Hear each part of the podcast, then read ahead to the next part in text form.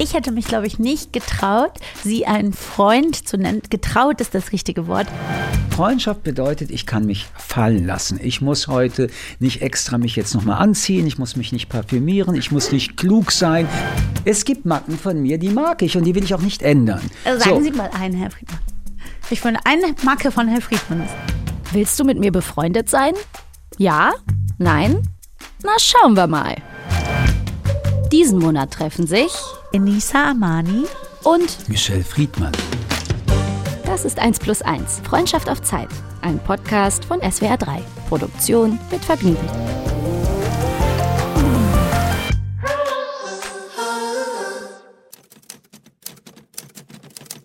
In diesem Monat begegnen sich und uns zwei Menschen, die es sich augenscheinlich zur Aufgabe gemacht haben, so viele Leben wie irgendwie möglich auf einmal zu führen. Auf ihre ganz eigene Art verbinden beide in ihrer Arbeit Politik und Unterhaltung. Auf ihre eigene Art drücken beide ihren unerschütterlichen Humanismus auch durch eine nimmermüde Lust am Streiten aus. Als Frau in der Comedy brach sie Türen auf und nebenbei Rekorde, war so etwa die erste deutsche und gleichzeitig erste weibliche Europäerin mit eigenem Netflix-Special. Witz als Widerstand titelte einst der Schweizer Rundfunk sehr treffend über sie. Und mit Widerständen und Irritationen spielt sie in ihrer humoristischen wie aktivistischen Arbeit gleichermaßen. Seine Herangehensweise ist schon immer sogar noch ein kleines bisschen konfrontativer. Er streitet und ist streitbar, schmust aber privat gerne mit seiner ganzen Familie auf dem Wohnzimmerteppich. Er war einst ein großer Tänzer und auch, dass er als einziger seiner Klasse statt mit Jeans und Parker, mit Anzug und Aktentasche parfümumweht zur Schule kam, glaubt man ihm sofort. Außerdem ist er unter anderem einer der wichtigsten Stimmen des Judentums in Deutschland. Schon einmal trafen die beiden in einer Sendung aufeinander. Nun haben sie gleich einen ganzen Monat lang Zeit, um zu prüfen, ob aus ihnen beiden mit all ihren Ähnlichkeiten und Unterschieden allerbeste Freundinnen werden können. Super, wie wir uns gerade anlächeln, Herr Friedmann. Äh, wollen Sie oder soll ich? Sie? Ja, dann. Ich bin ja schüchtern. Das weiß man doch. Also dann muss ich direkt mit einer, nach dieser wundervollen Einleitung, bei der es einige Punkte gab, die ich über den Herr, Herr Friedmann noch nicht äh, kannte und die ihn nur noch äh, sympathischer und liebenswerter machen, aber ähm, nicht schon einmal, sondern wir haben inzwischen, äh, wir waren zusammen beim Berliner Ensemble, was Herr Friedmann moderiert und haben dort über Heimat gesprochen. Wir waren zusammen bei der Handwerkskammer zu einem sehr schönen Panel über Demokratie Demokratie und das Streiten. Wir waren bei Herr Friedmanns Sendung äh, Friedmann trifft und wir waren Hambacher Schloss. im Hambacher Schloss mit dem mit dem Verfassungsschutzpräsidenten. Mit dem Präsidenten, mit dem neuen Präsidenten des Verfassungsschutzes war ein großartiges Gespräch und Herr Professor Quent für Rechtsextremismus. Genau. Da habe ich viel gelernt, äh, wie jedes Mal, wenn ich mit Ihnen zusammen bin, Herr Friedmann. Und habe, äh, also das sind die fünf Shows, die wir schon zusammen hatten. Aber unabhängig davon haben wir ja gesagt, wir wollen hier äh, auch keinen Quatsch erzählen. Herr Friedmann und ich sind bereits Freunde. Ähm, und das ist etwas sehr Unerwartetes. Ich glaube für ihn genauso wie für mich, weil das durch eine Sendung entstanden ist. Und ich, jetzt kann ich nur für mich sprechen, sofort Klick gemacht hat. Aber höchst unerwarteterweise. Also ich kannte Herr Friedmann vom Fernsehen.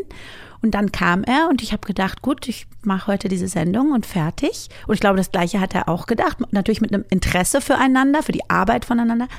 Und das also das ist inzwischen fast zwei Jahre her und seitdem vergeht kein Monat, an dem ich nicht entweder ein, zwei Mal bei Herr Friedmann im Büro bin und mit ihm äh, Dinge bespreche oder wir schreiben eben auch ganz normal und freundschaftlich. Aber warum unerwartet? Unerwartet, ja, genau. unerwartet setzt ja äh, das Gegenteil dialektisch dann in den Raum, nämlich erwartete Freundschaft. Ich glaube, dass wenn Stimmt. Menschen sich begegnen, Stimmt. dann ist die Kategorie erwartet, unerwartet nicht die, die ich anwenden würde. Ich komme komme in einen Raum, ich lerne sie kennen. Stimmt. In diesem Moment bin ich völlig offen und ähm, verfalle der einen Person mehr oder der anderen weniger, aber ich habe weder die Erwartung noch die Unerwartung, weil sowas ja gar nicht planbar ist. Sowas Stimmt. passiert ähm, in einem Moment, wo man plötzlich das Gefühl hat, wow, dieser Mensch, der könnte mir nah sein, dieser Mensch hat Dinge, die mich interessieren, dieser Mensch macht mich neugierig dieser Mensch ist seltsam widersprüchlich. Ähm, wieso eigentlich fühle ich etwas mit diesem Menschen, bei diesem Menschen und dann entwickelt sich das. Also es ist ein Impuls, der eine Tür und ein Fenster öffnet und ich bin eigentlich immer sehr glücklich, wenn das passiert und es passiert ähm, weder erwartet noch unerwartet. Das ist das Besondere, glaube ich, an dieser Art von Gefühl, dass ähm, man äh, einfach da ist und dann ist auch etwas da und dann sind zwei Menschen da und dann muss man mal weitersehen. Das stimmt, aber dann stelle ich Ihnen nämlich direkt die Frage, das ist nämlich auch mein Hauptgrund, warum ich gesagt habe, unerwartet. Sie haben recht, ähm, Freundschaften sind, glaube ich, immer äh, irgendwie eine Überraschung des Lebens. Aber ich habe, seit ich in dieser Industrie bin, also jetzt einfach im deutschen Showbusiness bin, hat das bei mir, obwohl ich so ein extrovertierter Mensch bin und auch sehr offen bin mit das Menschen. Das weiß ich noch nicht, ob das stimmt. Also Was ich glaube, ob Sie wirklich ein extrovertierter oh, Mensch sind. sind. Das ist aber interessant. Das weiß warum? ich nicht. Sie haben eine Attitüde, Sie haben ja. eine Außendarstellung, ja. die wirkt extrovertiert, ja. aber ob Ihre Seele extrovertiert ist oder nicht, darüber müssten wir noch freundschaftlich streiten. Oh, darüber streiten. möchte ich gerne mit Ihnen streiten, weil, also nicht streiten, sondern mit Ihnen erstmal sprechen, weil ich habe auch heißt diese bereits eine Frage gestellt, also Ihre These in Frage gestellt, genau. dass Sie extrovertiert genau. sind, bedeutet eine streitige Situation. Das stimmt. Ich stelle die These streitig. Ja, aber, aber ich glaube, ich, genau, aber reden. ich weiß gar nicht, ob ich äh, die, also ob ich darüber, also ob ich Ihnen da widersprechen würde, weil ich das, ja, das ist sehr interessant. Aber worauf ich hinaus wollte, und da würde ich nämlich gerne wissen, wie das bei Ihnen war. Ähm, ich habe, bei mir hat das zu einer, also trotz dieser Herzlichkeit, ob die nun jetzt, wie gesagt, eine Persona in, in, in diesem Geschäft ist, hat das bei mir zu einer extremen ähm, Isoliertheit oder, oder sagen wir auch Vorsicht geführt. Also ich habe auch Leute, die mir sympathisch waren, äh, halte ich lange von mir fern. Es dauert tausend Jahre, bis ich eine Telefonnummer rausgehe. Es hat sich natürlich die letzten zwei Jahre dann durch meine politische Arbeit und durch äh, entsprechende auch Sorgen und Ängste, die ich dann hatte und, und, und eine bedrohtes Gefühl, was ich hatte, noch verstärkt.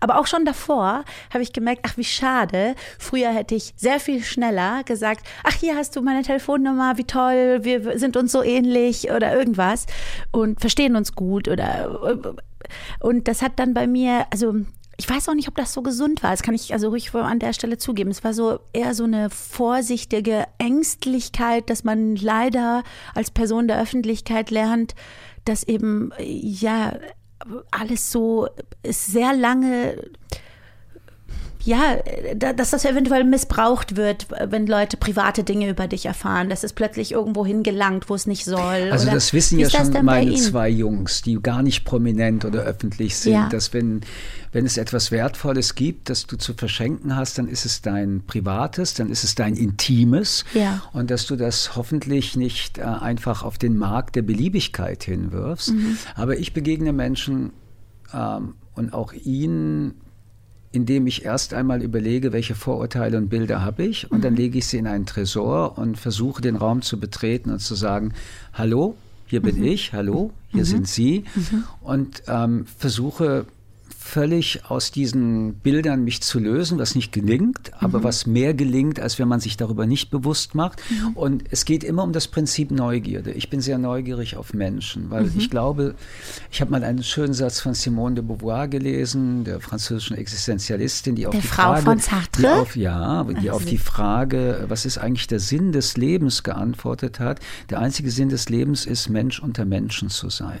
Und ich mhm. glaube, dass zutiefst, ob du Geld hast, ob du Erfolg hast, ob du hübsch bist, ob du jung oder alt bist, all diese Dinge vergehen. Aber mhm. wenn ich mein Leben überlege, dann sind es die Menschen, unter denen ich Mensch sein konnte. Mhm. Und Freunde sind die Menschen, bei denen man am ehesten sagen kann, ich kann der Mensch sein, der ich bin, ich, mhm. soweit es geht, weil es gibt keinen Menschen auf dieser Welt, wo man es sein kann, nicht mal für sich selbst, weil ich kenne mich ja nun gar nicht ganz, nie. Ich habe unbewusste Elemente in mir, die ich nicht kenne. Sie sind ja unbewusst. Und ich habe Erinnerungen, die mich markieren, aber verändern, aber so nah wie möglich Menschen kommen und damit sich selbst. Das ist etwas, wonach ich tierisch strebe. Also mein ganzes Leben lang suche ich nach nichts anderem, als Mensch unter Menschen zu sein mhm. und auch für andere Menschen ein Mensch Mensch unter Menschen zu sein. Also das ist meine, wenn überhaupt, Erfolgsfantasie. Ähm, die habe ich bei meiner Mutter erlebt, als sie gestorben ist. Da waren über 1000 Menschen da, von Obdachlosen, Bettler bis zu sehr, sehr prominenten Politikern und Menschen. Und ich stand da und dachte, wow, die hat ein Leben gelebt, ähm, das in diesem Sinne sinnvoll war. Sie hat Menschen mhm. berührt und Menschen haben sie berührt. So, mhm. jetzt treffe ich sie mhm. und wenn sie mich berühren, dann riskiere ich es eben. Mhm. Anders als sie würde ich nicht gleich alle ähm, Alarmglocken lauten Verstehe. lassen, sondern dann riskiere ich es. Ich habe nichts zu verlieren. Ich kann nur gewinnen, mhm. wenn dieses Gefühl da ist.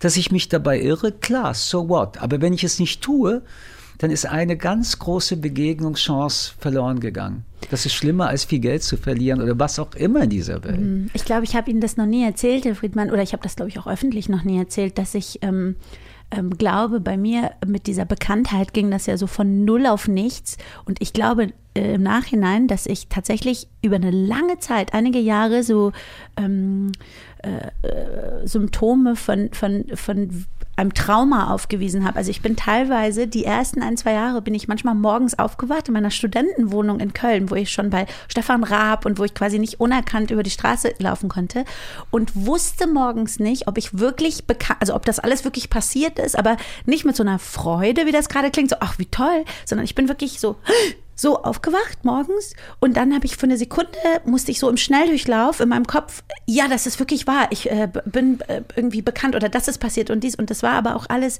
ein bisschen, natürlich war da ganz viel Segen. Wie alt waren Sie damals? Das ist 2013 bin ich bekannt geworden, das heißt, ich war Anfang 30. Genau. Und ich bin, äh, das heißt, das, das sehe ich ja als einen großen Segen, weil da war ich eben, eben ich war kein junges Kind, also dann habe ich auch verstanden, warum so viele Kinderstars in Amerika dann plötzlich heroinabhängig sind also das heißt, ich war eigentlich eine erwachsene, gefestigte Frau, na klar, mit tausend Unsicherheiten. Sie sind also heute eine erwachsene, gefestigte Absolut. Frau. Absolut. Genau. Ja. Sie sind ein gefestigter Mensch. Ach nee, das, das weiß ich nicht. Na, das Wort ist ja gerade gekommen, deswegen ja, frage Ja, ich meine in der Relation, so dass ich kein 17-jähriges Mädchen Klar. mehr war. Und Aber wie viele Freunde haben Sie? Ähm, ich würde schon, ich habe das jahrelang beantwortet mit wenig. Ich habe immer gesagt, ganz wenige, so diese, diese, das Typische, was man sagt, je älter man wird, du kannst sie an einer Hand abzählen. Heute würde ich sagen, es stimmt überhaupt gar nicht. Ich habe ganz viele Menschen, die ich nach dem, was wir beide gerade besprochen haben, sie haben gerade was sehr Schönes gesagt, das war leider bevor die, die Mikrofone an waren. Sie haben gesagt, das stimmt überhaupt gar nicht, dass man irgendwie nur seinem besten Freund Geheimnisse anvertraut. Es gibt Momente im Leben, wo sie vielleicht jemandem, der nicht bei ihnen zu Hause ein- und ausgeht, aber wo sie plötzlich einen gemeinsamen Moment haben und der Person irgendwas anvertrauen. Und nach diesem Schema gerechnet, wie viele Leute es gibt, die ich sehr lieb habe, sind das schon mehr. Also auch Aber es sind schon wieder zwei Kategorien. Ja. Menschen, die ich lieb habe ja. und Menschen, denen ich was anvertraue, Vertraue. müssen nicht identisch das sein. Stimmt. Ich kann Menschen lieb haben und vertraue ihnen trotzdem wenig an. Das ist ah. übrigens eine große Tragödie bei Paaren oft. Aber bei wem? Bei wem? Bei Paaren. Sie haben ah. sich lieb, aber sie erzählen sich nicht alles, weil sie entweder glauben, der andere mag es sie nicht haben recht. oder weil man Tabus Ich habe sogar hat. Leute, ich habe Comedian-Freunde, ich sage jetzt nicht wer da draußen, aber der weiß genau, wen ich meine, den ich zum Beispiel unfassbar lieb habe, aber einfach, weil ich weiß, dass das ein, ein, ein, ein Eichhörnchen mit Batterien im, im Kopf ist, dem nicht alles anvertrauen würde, weil ich dann Angst habe, dass das an falscher Stelle wieder rausplatzt. Ja, und ich habe zum Beispiel Freundinnen, äh, wo ich äh, wirklich eine große Liebe empfinde, ja. aber ich weiß, dass sie nicht diskret sind. Das heißt, ich weiß, selbst ah. wenn sie ah. wollen und ich vertraue ihnen etwas an, ja. was ich nicht will, dass weiter erzählt wird, das eigentlich bei ganz bestimmten Themen unmöglich ist, Verstehe. weil sie weiter plappern. Das hat überhaupt nichts mit der Freundschaft zu tun, Verstehe. sondern da muss man auch, denke ich, nachdenken, hallo, mit wem, wer ist der Mensch, mit dem du befreundet bist? Ja. Und dann darfst du nicht nachträglich enttäuscht sein, weil das ah. bist du ja selbst. Dafür gibt es andere Menschen, mit denen ich mich ganz selten treffe. Aber wenn wir uns dann treffen, dann gibt es keine Übergänge, sondern wir springen direkt in die Intimität rein. Ja. Und wir wissen, dass wir uns einfach wohlfühlen und dann trennen wir uns nach ein paar Stunden. Und es kann sein, dass wir uns lange nicht wiedersehen. Also mhm. die, die, die Frage, was, was macht überhaupt eine Freundschaft aus, haben wir aber noch nicht geklärt. Stimmt, wann, ja. wann würden Sie also sagen, das ist ein Mensch, den ich Freund oder Freundin nenne? Ich glaube, also ich weiß das bei, auf mich bezogen andersrum. Was mir sehr wichtig wäre, ist das Gefühl von dieser Person wirklich geliebt zu werden. Also ab, wenn ich jemanden Freund nenne, Freund, dann möchte dann ist ich. Es Liebe. Dann, ja, dann möchte, also ich weiß nicht, ob man, es gibt ja verschiedene Formen der Liebe, aber dass ich das Gefühl ja, das wäre habe. Eine Liebe ohne Sexualität, genau, ohne Begehre. Genau, und dass ich das Gefühl habe, dass mein Wohlergehen oder die Wohlergehen der Person dem wirklich am Herzen, weil ich hatte auch schon Freundschaften, also ich glaube, ich weiß nicht, ob das jetzt sehr äh, sexistisch ist, wenn ich sage, ob das ein sehr, äh, ob das äh, ja, eine, eine frauenschematische Sache ist, dass ich das Gefühl hatte, ich hatte Freundinnen, mit denen war ich mal fünf, sechs Jahre wirklich befreundet. Man konnte viel lachen, man hat über viele Dinge gesprochen, aber ich hatte das Gefühl, dass mein wirkliches, wirkliches Wohlergehen, also dass diese Person denkt, ich möchte für sie das Beste, nicht wirklich, also ich habe mich nicht wirklich geliebt gefühlt von wie der Person. ist es bei Ihnen, wenn Sie gefreundet sind? Wenn dann, Sie Freundin sind, dann tun Sie alles dafür, dass die andere Person glücklicher ist mit Ihnen, als wenn sie ohne Sie gelebt hätte? Ja, also ich weiß, dass ich die Menschen, die ich als Freunde bezeichne, dass ich von Herzen das Beste für. Also ich würde niemals, dass die, sagen wir, die Person ruft mich an und möchte einen Ratschlag und ich habe jetzt eine Form von, ähm, ja, wie so kalkuliertem Denken, was ich meine, sondern wirklich von Herzen, ich denke, was, was würde ich wollen? Und das gebe ich dann zurück. Ich, ich habe die Leute, die ich auf diese Art gerne habe, äh, die, Aber ich, ich stelle mir gerade die ja, Frage, weil Sie ja. es mit den fünf Jahren gesagt haben. Ja. Äh, das müsste man ja auch noch mal diskutieren. Ist Freundschaft abhängig von den Zeitläufen, in denen man in Mhm. Freundschaft ist? Also ich habe eins, zwei wirkliche Freunde, die nenne ich mittlerweile aber Lebensfreunde, weil sie Ja. über Jahrzehnte mit mir befreundet sind. Da gab es Höhen und Tiefen, aber wir sind seit Jahrzehnten in Verbundenheit. Und Ja. ähm, dann gibt es Menschen, die habe ich ähm, auf dem Weg der Freundschaft, in der wir waren, dann wieder verloren. Das Mhm. ändert nichts daran, dass ich immer sagen würde, in der Zeit waren wir Freunde. Dann gibt es ganz neue Menschen, die zu Freunden werden. Hat Freundschaft bei Ihnen etwas zu tun mit der Länge der Zeit? Ähm, also zum Beispiel, wenn ich jemanden treffe, mit dem ich fünf oder acht oder zehnmal wunderbare Abende verbringe, wo wir, wo wir wirklich miteinander sprechen, wie ich kaum mit anderen Menschen sprechen kann, Ja. wo ich auch ganz bestimmte Tabus ansprechen kann. Ja. Ähm, und dann ist das dann auch gewesen. Das ist für mich keine Freundschaft, weil Ja. das vom Zeitablauf ein Element der Freundschaft, die mir wichtig ist, nicht hat, nämlich die Verbindlichkeit. Für mich ist Ah. Freundschaft etwas, was mit Verbindlichkeit zu tun hat. Mhm. Dieser Satz, ich kann mich auf dich verlassen, hat etwas Verbindliches und Mhm. etwas Verbindendes. Und ähm, es gibt Menschen, mit denen man ganz toll reden kann, Mhm. sich austauschen kann. Das ist unheimlich wertvoll.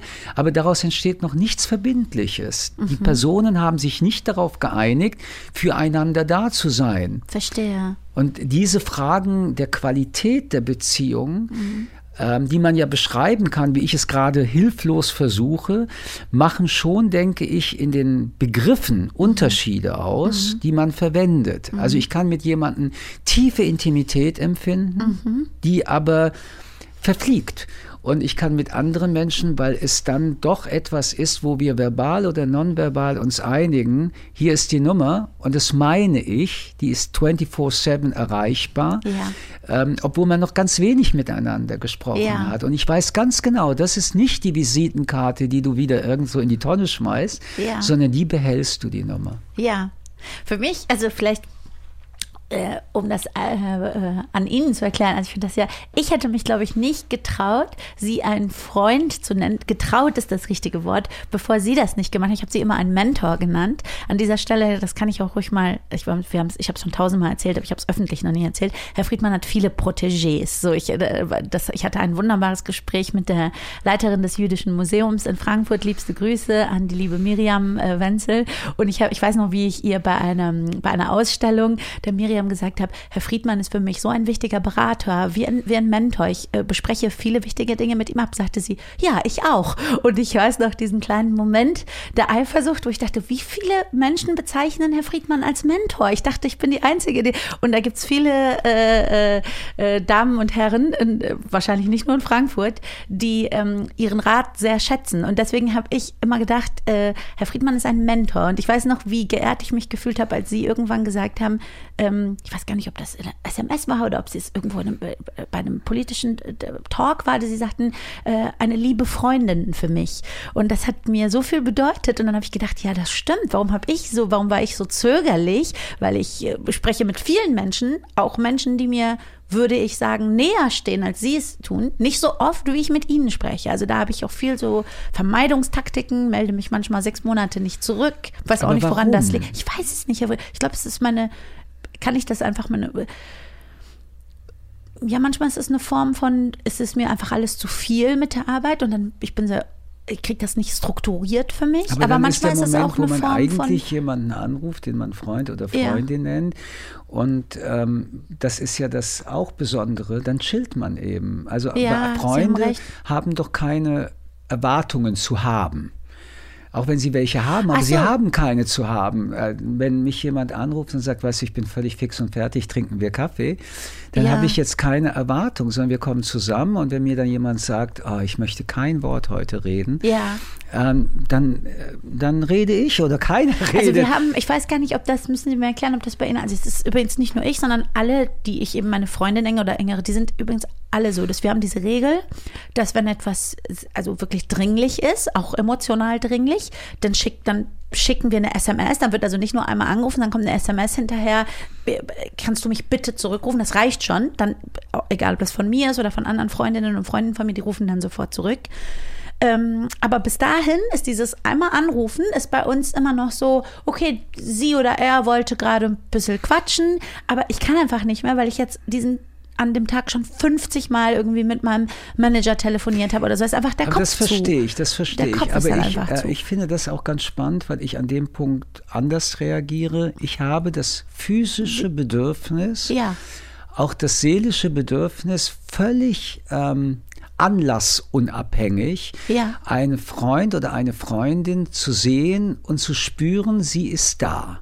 Also ich brauche dafür weder einen Alarm, noch brauche ich dafür irgendetwas Wunderbares Nein, ich mein, als anders. Bei Ihrem Pensum. Sie aber, haben jetzt einen ja, vollen aber, Tag gehabt. Ja, so und wenn dann eine Freundin oder ein Freund ja. äh, kommt, dann ist es nicht mein Tag, dann ist es nicht mein Pensum. Mhm. Dann ist es so, wie wenn ich mit der Frau, die ich liebe, zusammen ah, bin. Dann ist das ja für mich eine Was Tankstelle. Anderes. Ich kann in diese mhm. Zeit mit meinem Freund, mit meiner Freundin oder den Menschen, die ich liebe, ganz unterschiedlich, weil Liebe ist ja nicht nur die Liebe zwischen ähm, Partnern, die auch mhm. eine sexuelle Begierde haben, mhm. ich kann ja dank dieser Liebe auftanken. Mhm. Ich kann mich fallen lassen, um es mal so zu sagen. Ja. Freundschaft bedeutet, ich kann mich fallen lassen. Ich muss heute nicht extra mich jetzt nochmal anziehen, ich muss mich nicht parfümieren, ich muss nicht klug sein, ich muss nicht witzig sein. Mhm. Ich bin ich, du bist du und wir kommen zusammen. Und ähm, das alleine schon ja? ist so etwas wie regenerieren. Nicht aber immer, Frage, aber doch. Ist Ihnen nicht manchmal, also ich habe zum Beispiel, das kam auch durch die Arbeit, das war vorher nicht so.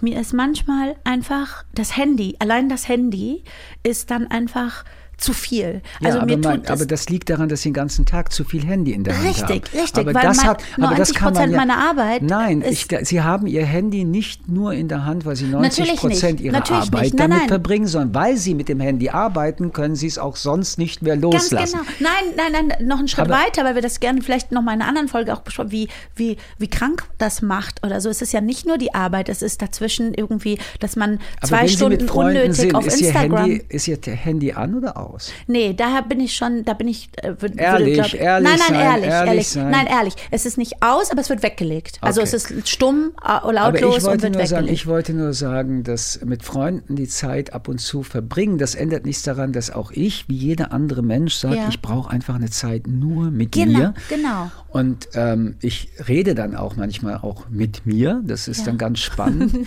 ähm, ja, äh, weil wann, wann habe ich Zeit, mich mit mir zu unterhalten? Ich muss mich ja mit anderen wie jetzt unterhalten, mit Ihnen. Ja, Aber sich so mit sich Punkt unterhalten zurück. ist gar nicht so uncool. Macht ja, und dass manchmal Sie Spaß. sagten, dass man sich selber nicht kennt. Ich will unbedingt nochmal auf diesen Punkt zurück. Da ich kommen wir das, gleich das zurück. So aber aber ähm, im Gegensatz zu Ihnen ist eine Verabredung mit Freunden für mich ähm, etwas, was mich, äh, was die Batterie auflädt. Ähm, Aber Sie können also selbst an, das teste ich, Herr Friedmann, demnächst. Das heißt, bei Ihrem Pensum, Sie haben jetzt, Sie waren jetzt morgens da, mittags da, sind noch von Berlin nach Frankfurt, haben zwei Panels gemacht, drei Podcasts und so weiter. Und jetzt klingelt um 11.30 Uhr das Telefon und ich bin dran, weil ich einfach mit Ihnen Hab ich quatschen je möchte. aufgelegt? Nein, haben Sie nie. Also. Aber, nein, aber Sie haben nie das Gefühl, dass Sie sagen, oh, jetzt rede ich, auch wenn es etwas ist, was gut tut, aber ich kann einfach das Handy gerade nicht mehr sehen oder so. Aber es das geht ja nicht um das Handy, es geht um die Frage, habe ich Raum für Enisa? Bin ich, ähm, ja, ist Anschluss unter dieser Nummer? So, und da ist schon ein Unterschied, ob wenn ich erschöpft bin, mich jemand anruft, den ich mag, oder jemand, mit dem ich nur beruflich verknüpft Aha. bin, oder jemand, der in meinem Herzen ist. Ich Ja. glaube schon, dass das ein Unterschied ist.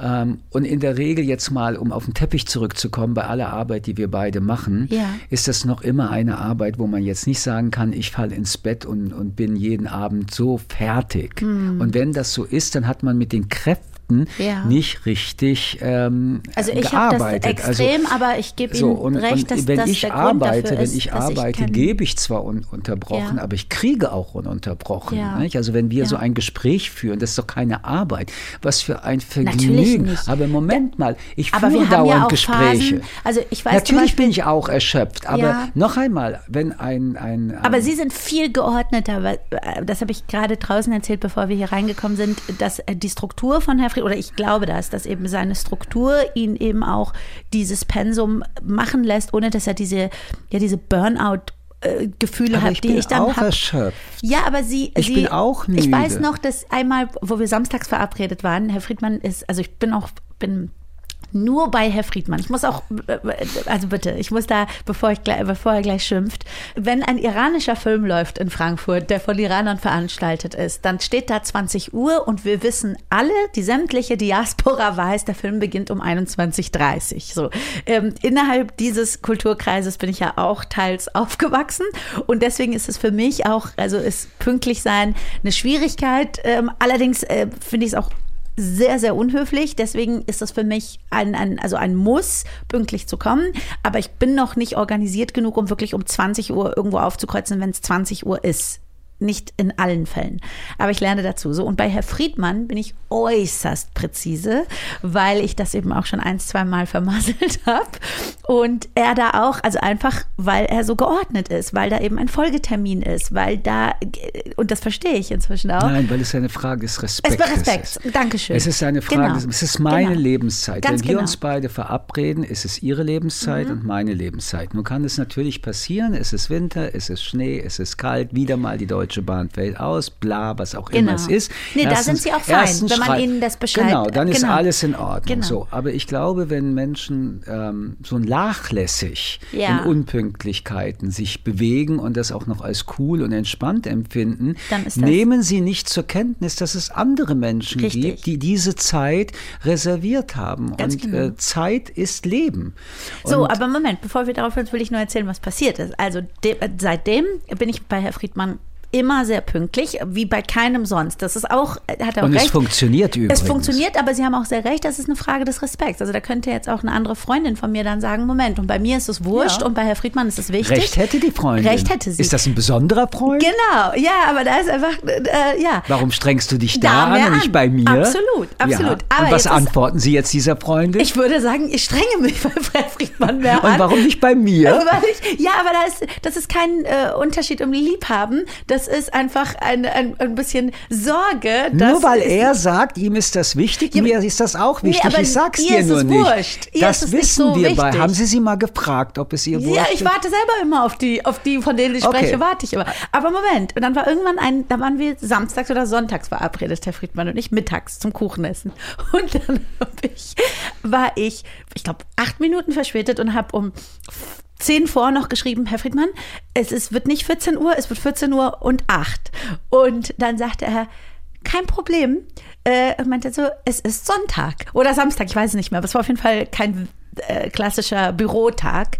Und ähm, das fand ich, da, da, ich war wieder im Kopf äh, so, dass ich dachte, Mensch, ich muss mehr äh, von Ihnen lernen, weil das auch für mich bedeutet hat, dass Sie eben einen Montag sie an einem Montag anders an den Tag rangehen als an einem entspannten Sonntag, wo man Kuchen isst. Aber das ist doch selbstverständlich. Ja, aber mein Leben, Herr Friedmann, ist ein riesiges Chaos, wo ich von, also mit mir selbst nicht zur Ruhe komme. Aber, aber das kennen wir, wenn wir miteinander ja. reden. Nun kann man sich die Frage stellen, wenn man schon in der Diagnose ja. so weit gekommen ist, das ist ja schon ein Schritt, wenn man ja. eine eigene Diagnose von sich formuliert, mein Leben ist Chaos. da ist man ja schon sehr weit gekommen, weil ähm, noch ein paar Jahre zurück hätte man das ja gar nicht so gesehen und empfunden. So, jetzt haben wir eine Diagnose und die Frage, die sich mich, äh, die sich stellt, ist, wann beginnt eine Therapie? Also wann beginnt man nachdem man gesagt hat, mein Leben ist ein Chaos, seit, seit einem Monat, seit sechs Monaten, seit einem Jahr. Man sagt also jetzt schon mehrere Jahre, mein Leben ist ein Chaos. Wann beginnt man mit der Therapie? Oder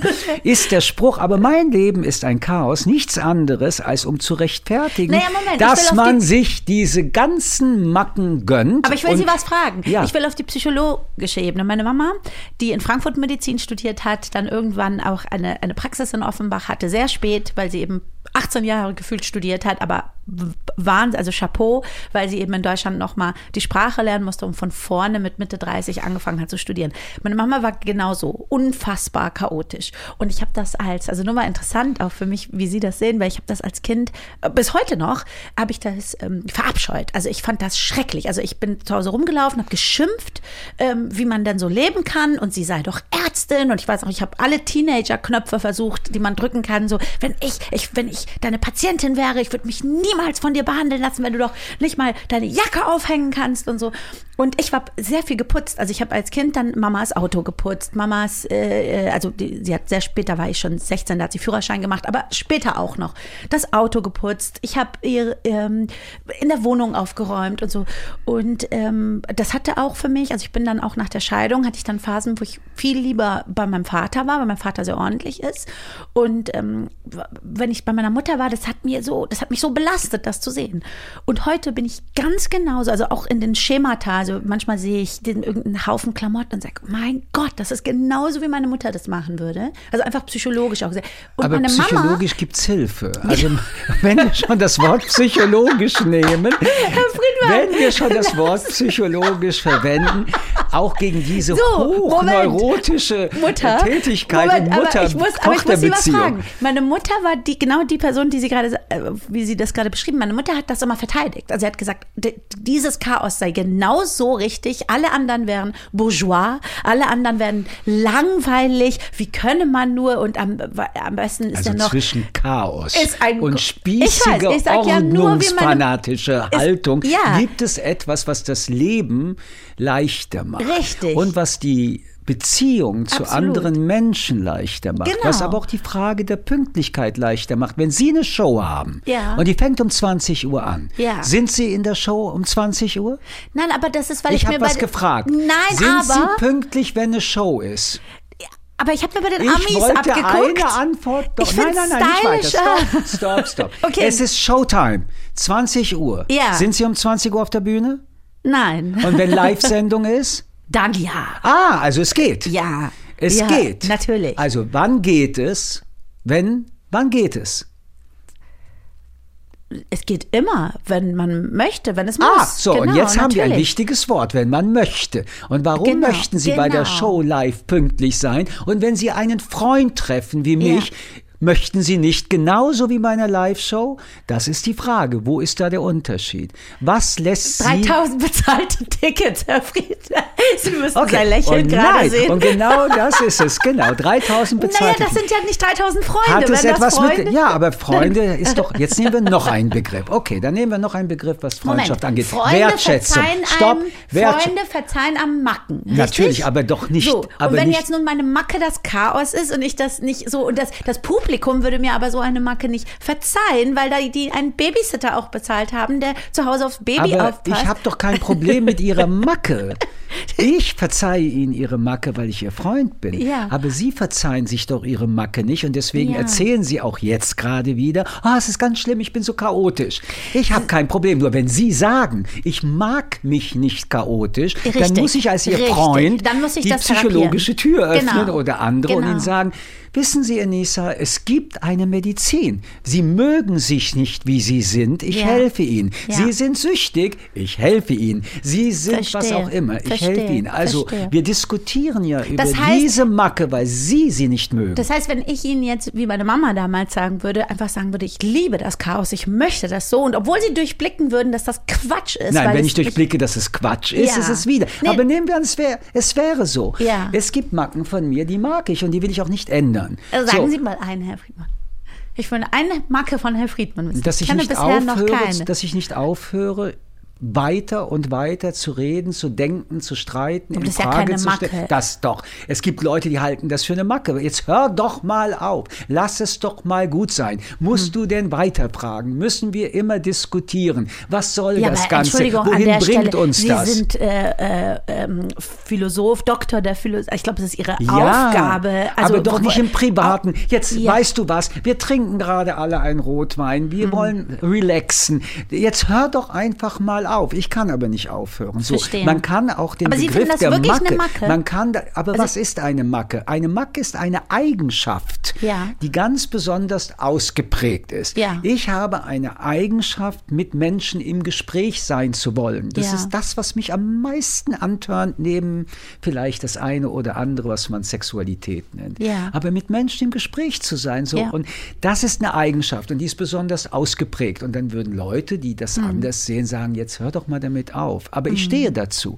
Währenddessen Sie erzählt haben, ach, das mit dem Chaos, das mit dem Chaos, das mag Nee, ich mag nicht das so. gar nicht. Gut, ich und dann liebe müssen, Ordnung. So, und deswegen ich- müssen wir dran ja, arbeiten. Ja, absolut. Wir müssen Also Ihnen ich alle helfen, Ihre ich- Freunde müssen Ihnen genau. helfen. Also da ist, würde ich sagen, der große Unterschied zwischen mir und meiner Mama. Ich suche dafür keine Rechtfertigung. Ich weiß, dass ich das, also das offensichtlich einfach habe und ich hasse es. Es hindert mich auch daran, kreativ zu sein. Es ist so ein Quatsch, dass es aus diesem Chaos dann kreativ, ja. Haben Sie eine beste Freundin?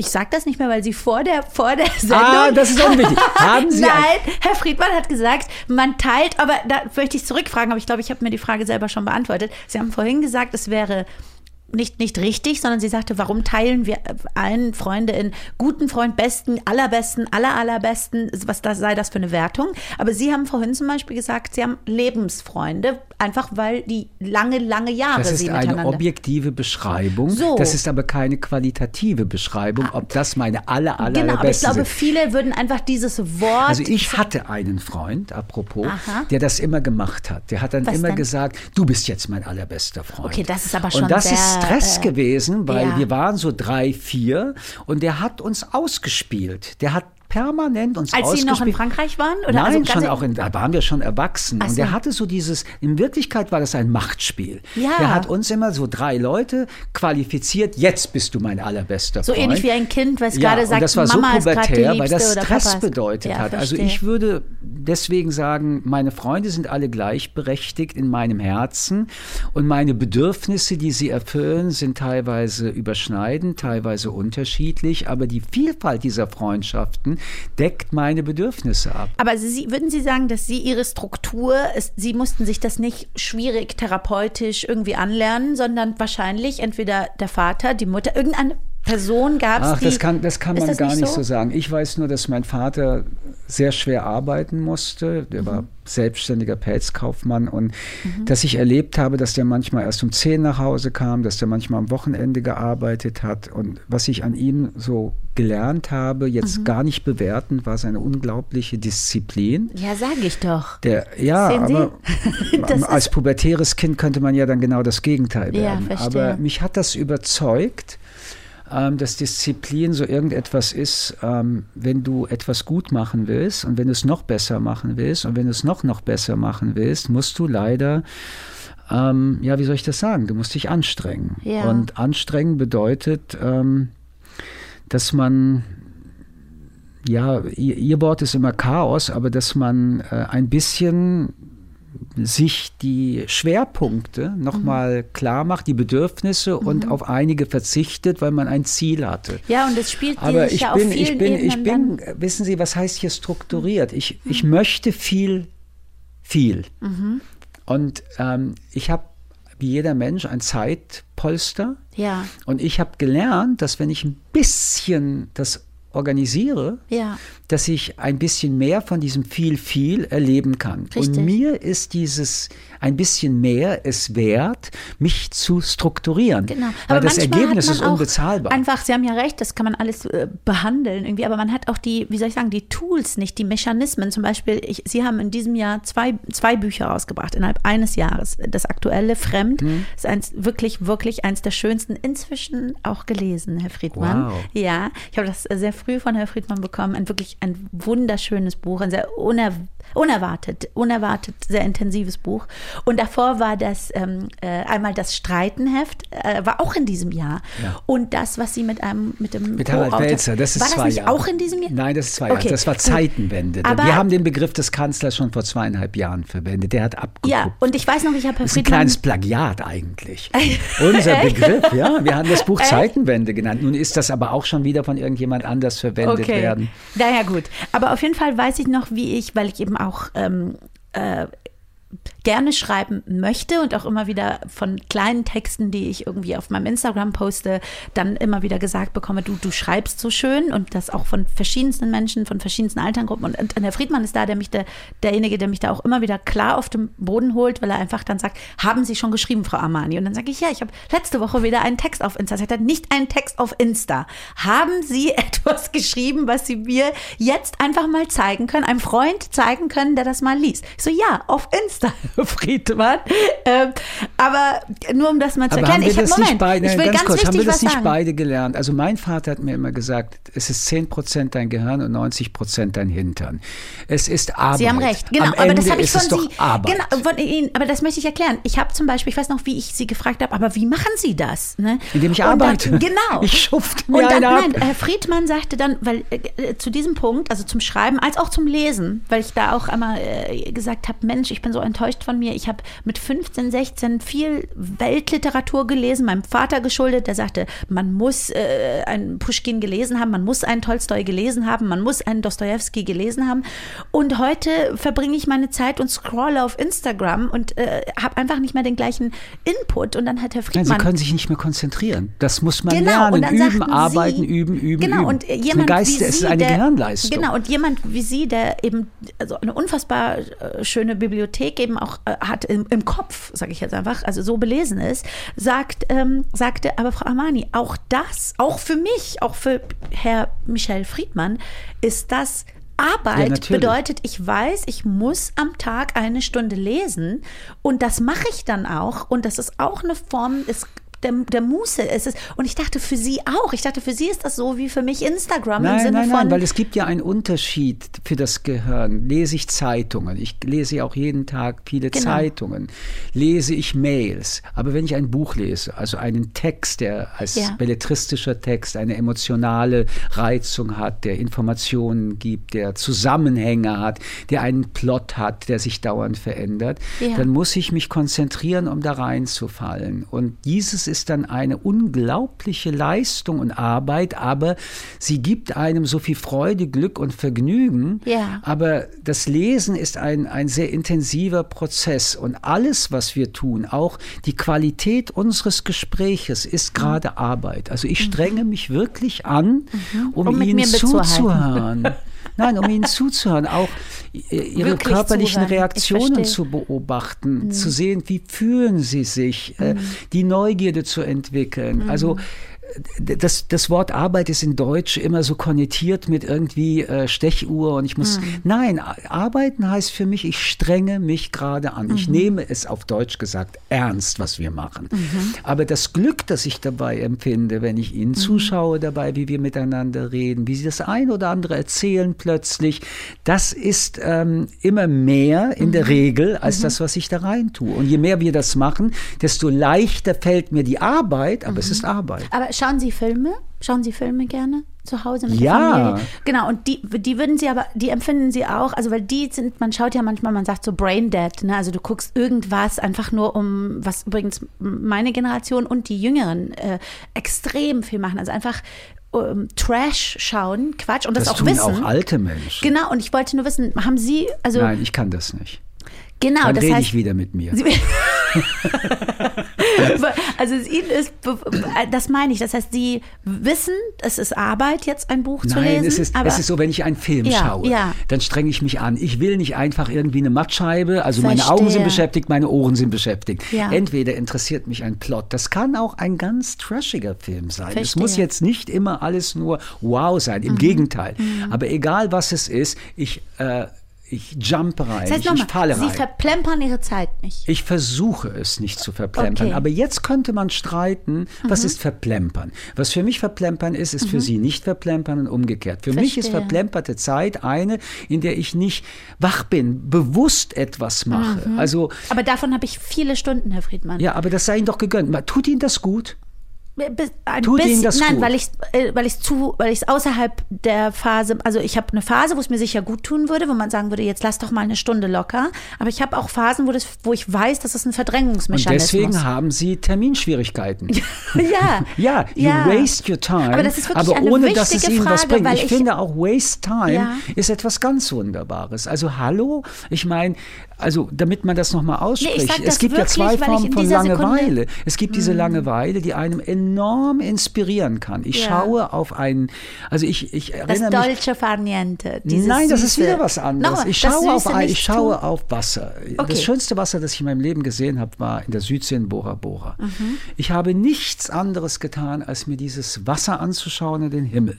Ja. Das ist eine Form von kontemplativer Langeweile, die so viel in mir herausgibt. Aber es gibt boring Langeweile. Mhm. Verstehe. Das ist Nein, und doppelt dann gibt es die, ätzend. das, das time. Krankmachende, also dieser, was durch Social Media viel Ja. entstanden ist. Ja. Und das ist das, was ich an, an mir nicht mag, dass selbst ich als inzwischen erwachsene Frau, keine 18-Jährige, die es nicht anders gelernt hat, dann stundenlang mit wirklich Unsinn, der mich belastet, der mich nicht, nicht, wenn Sie Wasser anschauen, dann, dann gibt Ihnen das was, das ist meditativ, das ist schön, so, ähm, und ich weiß nicht, warum wir diesen, diesen, ja, diese, diese, dieses, dieses krankmachende, äh, das ist ja Zeitverplempern, äh, warum dieses, äh, ach, ich bin da schon zu, an, an, an so ganz wirre Theorien in meinem Kopf. Bevor wir damit beginnen, wir haben ja Warum? hier eine Aufgabe. Wir sollen Ja. ja über Freundschaft reden. Ja, ich hole genau. mal den roten Faden Genau, zurück. Sie holen ihn zurück. Ähm, Machen wir in der nächsten Folge. Was fühlen Sie, wenn Ja. Sie sagen, du bist mein Freund? Also was ist, was ist Ihr Gefühl, wenn Sie sagen, Michel Friedmann ist mein Freund? Wann, was ist das, wenn Sie das aussprechen? In Bezug auf Michel Friedmann ist ja, das erstmal eine sind große wir beide. Ehe. Ja, aber was fühlt man, wenn man Freundschaft fühlt? Was fühlen Sie, wenn Sie Freundschaft fühlen? Äh, eine Form von äh, Geborgenheit und Sicherheit. Also, dass man einfach weiß, da ist ein Mensch, an den man sich wenden kann, ähm, wenn man gerade eine große freudige Nachricht hat oder eine traurige Nachricht. Also, ich glaube, da ist auch viel, das ist auch das Gefühl, das, dieses Herdengefühl, diese Geborgenheit. Ist, da ist jemand, der gehört zu einem kleinen Teil auch zu mir. Das, das fühle ich bei Freundschaften. Das ist das, was Ist ich Ihnen so das schön wichtig, finde. Freunde zu haben? Ja, ja. Ich weiß noch, dass ich eine Zeit lang mich sehr damit auch, ähm, ich weiß nicht, ob gerühmt habe, das richtig, aber so das Gefühl hatte, dass ich äh, so ehrlich damit bin, zu sagen, ich bin so ein einsamer Wolf und ich bin gerne allein. Und äh, inzwischen weiß ich, ja, ich bin sehr, sehr gerne, auch heute noch, sehr gerne allein, aber allein und Einsamkeit sind ja zwei völlig verschiedene Sachen. Also ich bin sehr gerne, habe ich übrigens auch von meiner Mama, auch manchmal wochenlang alleine unterwegs, äh, in einer fremden Stadt, einfach laufen, für sich sein und ähm, das, äh, diese, diese ruhigen Eindrücke, eben nicht mit, ne, mit, deinem, mit deinem Mann oder mit einer Freundin in einem Café zu sitzen, sondern alleine da zu sitzen. Gerade in Paris äh, ist das das Schönste der Welt, mit einem Café au lait und einem Buch in einem Café zu sitzen. Und das ist nicht das Gleiche, wenn Ihnen Ihr Mann gegenüber sitzt oder eine Freundin. Aber äh, ja, aber ich habe trotzdem gerne diese Geborgenheit und Ruhe im Hinterkopf äh, zu wissen, äh, ich habe Freunde, auch wenn man sich mal länger nicht gehört hat und Gehen eben Sie auch mit eine Freunden Beziehung. ins Kino, ins Theater, ja, essen? Ja, ja, genau das auch. Also genau auch das. Also zum Beispiel war ich nie. Ähm, das war, ich weiß, erzähle ich heute so Sachen nicht. Aber zum Beispiel, ich war nie so eine Party-Person. Ich bin nie ausgegangen oder seltens. Und ich weiß noch, als ich noch äh, Jura studiert habe in Köln, ich hatte eine kleine Studentenwohnung im belgischen Viertel. Und freitagsabends, ich war ganz in der Nähe von so einem bekannten Club. Und dann sind meine Kommilitoninnen, sind bei mir zu Hause haben sie sich oft umgezogen in ihre Partyklamotten und sind, ich habe denen meine Schlüssel gegeben, die sind dann feiern gegangen und kamen dann um vier Uhr morgens haben und ich habe Pyjama angezogen und die waren immer so, ich erinnere mich noch an eine spezifisch, Katharina, die immer sagte, du wirst das so bereuen, so bereuen. Wie kann ein 22-jähriges Mädchen, Studentin nicht ausgehen wollen? Und ich habe gesagt, ich, ich, es fehlt mir nicht. Ich, und ich habe es nie bereut. Aber was ich unfassbar gerne mag, ist in Restaurants zu sitzen, in, ähm, äh, wie Sie sagten, ins Theater zu Wie gehen, ins pflegen Kino. Sie Ihre Freunde? Wie zeigen Sie Ihren Freunden oder Freundinnen Ihre, ja, Ihre Freundschaft? Also äh, zum einen, und das habe ich bis heute, bis dato ist es so, und das sagen alle meine Freunde über mich, die, so wie Sie sagen, Lebensfreunde, die mich über Jahre kennen. Ähm, wenn ein Freund zum Beispiel ein, mich braucht, das muss auch nicht ein Notfall sein, wie ich habe mir das Bein gebrochen, sondern sagt, ich, ich brauche dich gerade kurz, lasse ich alles stehen und liegen. Also ich kann die Gro- Also ich checke zwischendurch einfach so ein Herz oder ein Kuss oder Oh, das ist- eine Blume. Einfach so, um zu schön. sagen, Das hey, ich auch. hey, wir sind doch da. Das mache ich natürlich auch. Also einfach, also manchmal einfach einen schönen Satz da lassen. Ja, ein, einfach, ich ich denke an vermisse dich. dich. Ich genau, denke an dich. genau, das ist schon mal sehr schön. So, Moment. Sie ähm, haben einen Umschlag Ich habe bekommen. einen Umschlag bekommen. Im Um, ah, Was steht da? Einfach vorlesen. oh, okay. Im Umschlag liegen Screenshots, auf denen wir sehen können, welche Themen und Fragen online als erstes auftauchen, wenn man unsere Namen in einer Suchmaschine ähm, eingibt. So, wir können, müssen nicht, äh, sollen das kommentieren oder beantworten, steht. also bei mir, dass ich sehe nur mich, Herr Friedmann. Ja. Ah, nee, ich habe zwei. Okay, so, geben wollen Sie mir meins? meins. Nein, äh, wollen wir gegenseitig Wie? Sie möchten. Ich gebe, oder ich gebe Ihnen Ihrs. ja, genau. Also ja. fangen Sie an. Bei mir ist Nummer eins, das ehrt mich sehr. Enisa Armani Knast. Das ist sehr lustig. Äh, zu Recht, zu Recht. Ich würde das auch googeln als erstes bei mir. Das soll ich jetzt kommentieren. Also ich glaube, Sie können, aber Sie müssen Sie nicht. müssen nicht, ich muss nicht, aber ich mache das so, wie ich von Herr Friedmann gelernt habe, kurz, knapp und präzise. Ja, das habe ich übrigens damals bei Herr Friedmann in der Sendung, das ist zwei Jahre her, bevor ich es dann selber auf Instagram veröffentlicht habe, hat Herr Friedmann mich bei seiner Sendung, kann man auf YouTube noch schauen, Friedmann trifft, hat er mich ganz klar gefragt, würden Sie ins Gefängnis gehen, wenn es so weit kommt? Das war lange bevor das, die Briefe dann bei mir zu dem Thema reingekommen sind. Und dann habe ich gesagt, ja, das würde ich. Man muss nur Und- erzählen, dass es sich um einen Sachverhalt handelt, wo ein äh, Mitglied der AfD ähm, rassistische, hochrassistische rassistische Rede gehalten hat. Reden gehalten hat und ähm, meine Freundin ihm darauf wiederum beschimpft hat, auf beleidigende, straftatbeständige Ja, Art und Weise. unschöne. Er ist nicht verurteilt worden, sie ist verurteilt worden, sie Richtig. zahlt das Geld nicht der Verurteilung, deswegen geht es darum, ob sie in Ersatzhaft gehen Genau, muss. und um das und einmal das wissen wichtig- jetzt auch die Leute, damit sie verstehen, was der Knast Genau. Und bedeutet. vielleicht darf ich an dieser Stelle sagen, ich hatte die große Ehre, dass ich wiederholt vom Fokus gewählt worden bin, von der Jury äh, zu den 100 äh, wie man genau richtig lesen, die 100 Frauen des Jahres. Und da war nämlich auch äh, eine, eine, eine falsche Textstelle. Da stand, ich wäre bereits im Knast gewesen. Das stimmt natürlich nicht. Ähm, der, der Staatsanwalt darf muss irgendwann, aber darf frei entscheiden, wann er diesen Haftantritt fordert. Er muss das von mir auch nicht begründen oder belegen, wann. Natürlich muss er das wahrscheinlich intern und kann da eine Vielzahl von Gründen. Er kann sagen, die Gefängnisse sind gerade voll, wir haben gerade Corona, das passt nicht, es gibt gerade wichtige Sachen. Es gibt dafür, das müssen Sie mir gleich als Jurist sagen, aber ich glaube, es gibt einen zeitlichen Rahmen. Er muss das innerhalb von fünf Jahren machen, soweit ich weiß. Es ist für mich sehr nervenaufreibend, dass ich nicht weiß, wann das passiert. Das kann jede Sekunde passieren, aber das ist der Stand und ich stehe äh, eben dazu und habe damals von Herrn Friedmann auch mh, ein, ein schönes Lob kassiert, weil ich selten so präzise antworte und immer eine lange Geschichte dann noch dazu erzähle. Aber er fragte eben ganz klar, würden Sie ins Gefängnis gehen? Und da habe ich gesagt, ja. So, jetzt machen wir auch den Punkt, damit es genauso Genau. präzise übrig bleibt. Bei Genau. mir kommt das Wort fremd vor. Das hat Ja. was mit meinem Buch, Buch. zu tun, das ich geschrieben habe. Aber das Wort an sich, nämlich ein Fremder sein, ist etwas, was mich mein Leben lang beschäftigt. Ich bin Migrant. Ich habe Deutsch mit zehn Jahren gelernt und ich bin jüdisch und meine Eltern haben den Holocaust überlebt. Aber unabhängig davon glaube ich, dass der Mensch an sich fremd in diese Welt geworfen wird und fremd bleibt und dass dieses Gefühl von fremd, das haben Sie mit Einsamkeit übrigens äh, bezeichnet, ähm,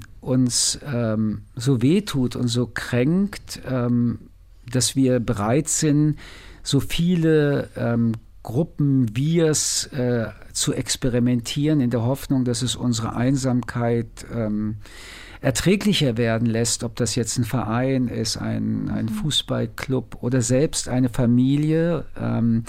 Und mein Blick darauf ist eigentlich immer, dass, äh, um in dieses Wir reinzukommen, ich so viel von meinem Ich bezahlen muss. Und dann bin ich in diesem Wir, aber ich bin gar nicht mehr der, der da reingehen wollte. Mhm. Und es ist ein, ein tiefer Schmerz, es ist eine tiefe Wunde. Und am schlimmsten finde ich, wenn ich von anderen zum Fremden gemacht werde. Das mhm. finde ich das, wo ich dann aufschreie und sage, stopp. Mhm. Ich darf mich zum Fremden machen, aber du darfst nicht sagen, ich bin fremd, weil ich äh, grün karierte Haare habe mhm. oder weil ich aus einer Religion komme. Und letztendlich ist das ein Lebensthema und die Frage, wie man sich emanzipieren kann in dieser Welt, mhm. ähm, beschäftigt mich. Und ich glaube, das ist die Überschrift des Fremdseins. Mhm. Ich bin ein verletzter Mensch, ich habe Hass ununterbrochen in meinem Leben erlebt. Ich bin ähm, das finde ich so süß, auch in ihrem Buch, wenn man das liest, dass sie so, weil viele Leute glauben ja auch von ihnen, glaube ich, dass sie einfach aufgrund ihrer Bildung, aufgrund, dass sie ein, ein, ein, ein eitler Mensch sind. Und dieses Buch ist, zeigt eigentlich, dass sie alles, also äh, weiß ich nicht, äh, ob Eitelkeit, also ob sie ein Mensch sind, der sich schön anzieht oder eben, das ist, glaube ich, nicht Teil, das müssen, da müssen wir nochmal besonders drüber sprechen, ob das Teil von Eitelkeit sind, aber sie sind so verletzlich, so vulnerable. Sie haben so viel äh, in diesem Buch preisgegeben über und so viel, ich weiß nicht, ist Demut. Da ist so viel Demut drin und ansichtlich so viel ähm, eben auch Hass, den sie erlebt haben. Ja, der Hass ist hungrig, der hat sehr viel Hunger. Und mhm. ähm, je länger ich lebe, desto mehr merke ich, der Hass wird sich nie satt fühlen. Und vielleicht nehme ich jetzt noch ein zweites Wort, ja. weil es in, im ja. Zusammenhang steht. Ja. Michel Friedmann, Attentat. Ähm, ich war ja nun fast drei Jahrzehnte auch in ehrenamtlichen offiziellen Funktionen. Mhm. Und der Hass wurde konkret und real. Also mhm. das ist kein nur imaginierter Hass oder irgendwelche Briefe kommen. Es gab in der Tat, ich kann darüber reden, weil das öffentlich war, zwei mhm. Schusswaffenattentatsversuche auf mich und äh, ich hatte ein Leben über ein Jahrzehnt, wo ich ähm, wie ein Bundeskanzler ähm, oder eine Bundeskanzlerin ähm, von der Polizei geschützt werden musste. Und äh, das ist ein Leben für jemand, der ehrenamtlich ähm, sich engagiert. Mhm. Ähm, das schon auch ein inneres Gefängnis entstehen mhm. lässt. Aber äh, ich kann allen nur sagen, ähm, nimmt es ernst. Hass ist etwas, was man ernst nehmen muss. Mhm. Und wenn in, äh, bei Freunden, weil wir bei Freunden sind, jemand anfängt über Hass zu reden, dann, dann muss dieser Streit radikal werden. Und wenn mhm. jemand im Job irgendwie einen Witz macht, das ist nicht witzig, das mhm. ist Hass, das geht auf Kosten einer, einer Gruppe oder eines Menschen. Ähm, da muss man einfach ähm, sein Gesicht zeigen und sagen, stopp. Mhm. So, jetzt habe ich zwei Worte, Sie sind dran. Äh, ja, ich, also ich überspringe nicht eins. Beim zweiten finde ich auch toll, dass das da auch noch steht. Äh, also, der zweite ist Enisa Amani Comedy und das finde ich toll. Ich glaube, die googeln einfach, ob die Stand-up-Auftritte von mir äh, finden, was, auch, was ich auch toll finde, weil ich ja die letzten zwei Jahre so ähm, vermehrt politisiert auftrete. Viele meiner Reden sind, nur, sind Reden, sind nicht mehr Comedy, auch wenn ich die immer versuche, auch so ein bisschen mit Humor zu schmücken. Aber, aber dass Leute eben noch googeln und auch viel noch fragen, Enisa, wann kommt ein neues Special, finde ich auch toll. Und ich mache inzwischen viel Englisch äh, und davon ist noch nicht äh, so viel draußen. Und jetzt habe ich vor, dieses ganze Material, ich habe das letzte Jahr bestimmt 20 Tage in London gespielt, das Material äh, poste. Und das übergehe ich so. Und das dritte, das finde ich spannend, weil das vielleicht auch dann für Sie, da werden Sie bestimmt wieder Zwischenfragen haben. Enisa Armani Freund. Das wurde, das war übrigens schon seit ich bekannt war, war das, das Nummer eins gegoogelte, ob ich in einer Partnerschaft bin. Ähm, und äh, ich habe das eben immer privat gehalten, immer geheim gehalten. Habe ich auch, auch mal mit Ihnen lange darüber gesprochen, weil ich wissen wollte, wie Sie dazu zu stehen? Ist es gesund, das zu machen? Ist es nicht gesund? Wie Übrigens, viel? Freunde beraten sich, weil sie, ja, ja genau, das will ich genau, auch nur noch mal sagen, genau. weil Sie das eben ansprechen, ja. will ich das nur noch mal herausstellen. Ja. Freunde beraten sich. Für Freunde ist es wichtig, was denkst du darüber, genau. was denken wir darüber, dass sich beraten können, einfach Fragen stellen können und der andere antwortet. Man muss es nicht übernehmen, aber man möchte schon wissen, was ist dein Rat? Genau. Und da ist mir auch, ich weiß gar nicht, ob ich das mit Ihnen besprochen habe, weil ich das so hochinteressant fand. Das können wir in einer anderen Folge mal machen, äh, der Sexismus klar geworden, weil ich bin, also ich bin ein Beziehungsmensch. Äh, ich war immer in langen äh, Beziehungen, immer lang vergeben. Ich bin aktuell sehr glücklich vergeben mit einem deutschen Künstler, Rapper. Und ich, ich ähm, äh, und, das, und wir halten das auch schon lange privat. Das ist auch schon lange so, aber wir halten das lange geheim, weil wir das einfach für uns auch schützen wollten. Aber weil auch Ängste von mir da reingespielt haben, weil ich gesagt habe, leider ist diese Gesellschaft so, dass es für mich als Frau, wenn äh, wenn es angenommen, es funktioniert nicht oder irgendwas, habe ich äh, eine andere Behaftung. Für dich ist es in jeder Form immer ein Upgrade, nicht wegen mir, nicht weil es Enisa ist, sondern ach toll, du als Mann warst mit der noch zusammen und die hast du auch gehabt und mit der auch noch. Aber als Frau ist es immer, also wie jetzt? Das hat nicht geklappt. Die konnte den nicht halten. So, ich habe das aber einmal. Das sind schon sehr stereotypisierte Klischees. Ja, aber so denkt die Gesellschaft. Aber ich muss trotzdem widersprechen, ja, dann weil die Sie. Gesellschaft gibt ja. es sowieso nicht. Es gibt Teile in der Gesellschaft, genau. die so machohaft denken. Sie glauben nicht, dass sagen, das ein dass Sexismus auch unter Frauen, also nicht nur in einer Teil. Natürlich gibt es das, genau. aber es ist nicht nur so. Es gibt, aber fast nur. Aber jetzt stellt sich eine neue ja, Frage. Ja, aber lassen Sie, darf ich da noch ein ja. Beispiel dazu? Also, was ich sehr spannend fand, ist, bei mir ist manchmal so, wie gesagt, ich hab, hab finde eher, dass ich in meinem Leben also mir eine Single-Phase verpasst habe, mal auch mal allein zu sein, mal keine Ahnung, mal eine wilde Phase. Das hatte ich alles nicht. Ich bin sehr konservativ und äh, immer sehr auch anhänglich in, innerhalb meiner Beziehung. Und interessanterweise, wenn mich Frauen oder Männer in irgendeiner Form, manchmal, das passiert einmal im Jahr, aber da ist dann so ein äh, Mensch, der so einen Low-Hit machen möchte und sagt dann, ja, ich war mit deinem Video gestern nicht einverstanden oder irgendwas oder es mag dich nicht oder so. Kein Wunder, dass du Single bist. So. Und dann habe ich gemerkt, unglaublich, wenn ein Mann wir nehmen jetzt Herr Friedmann, ein gut aussehender Mann, der, wenn Sie öffentlich. Erzählen Sie weiter. Ja. Tun Sie mir einen nein, Gefallen. Das aber ist jetzt, ein gutes Stichwort. Nein, aber es ist sehr traurig, weil das für alle Generationen spricht, ja. Wenn Sie öffentlich, wenn kein Mensch wissen würde, dass Sie verheiratet sind, bei Ihnen weiß man es, aber angenommen, man würde es nicht wissen. Leute würden, und Sie würden nicht darüber sprechen und nicht mit Ihrer Frau irgendwie ja, ja. irgendwo auf, so. Leute gehen automatisiert davon aus, ja, also dieser gut aussehende Mann, natürlich hat er eine Frau und auch, auch ein nicht gut aussehender, nach welchen Maßstäben man das, natürlich hat er eine Frau. Entweder er hat eine Frau und möchte das schützen, das ist privat, er möchte sie nicht öffentlich haben, weil er so viel Ehre hat, um mal auch so solche Begriffe da reinzuholen. Oder dann ist er halt eben ein Player und hat tausend Frauen und so. Bei einer Frau, die das nicht postet, geht die Gesellschaft, auch die Frauen, automatisiert davon aus, sie muss Single sein, weil sonst würde sie sie ja ihren Mann ständig und in meinem Fall finde ich es sehr lustig, weil ich eben äh, einen sehr äh, gut aussehenden Mann habe, auf den ich auf allen in allen Formen quasi äh, stolz bin und stolz sein könnte. Aber dass die Leute nicht draußen mir diese gleiche Courtesy geben, dass ich genau wie ein Mann eventuell einfach mein Privatleben Aber ich, ich würde trotzdem auch jetzt so, noch mal widersprechen. Sie, Sie beschreiben einen ganz ja. bestimmten, vielleicht auch mehrheitlichen Blick auf Männer und Frauen. Ja.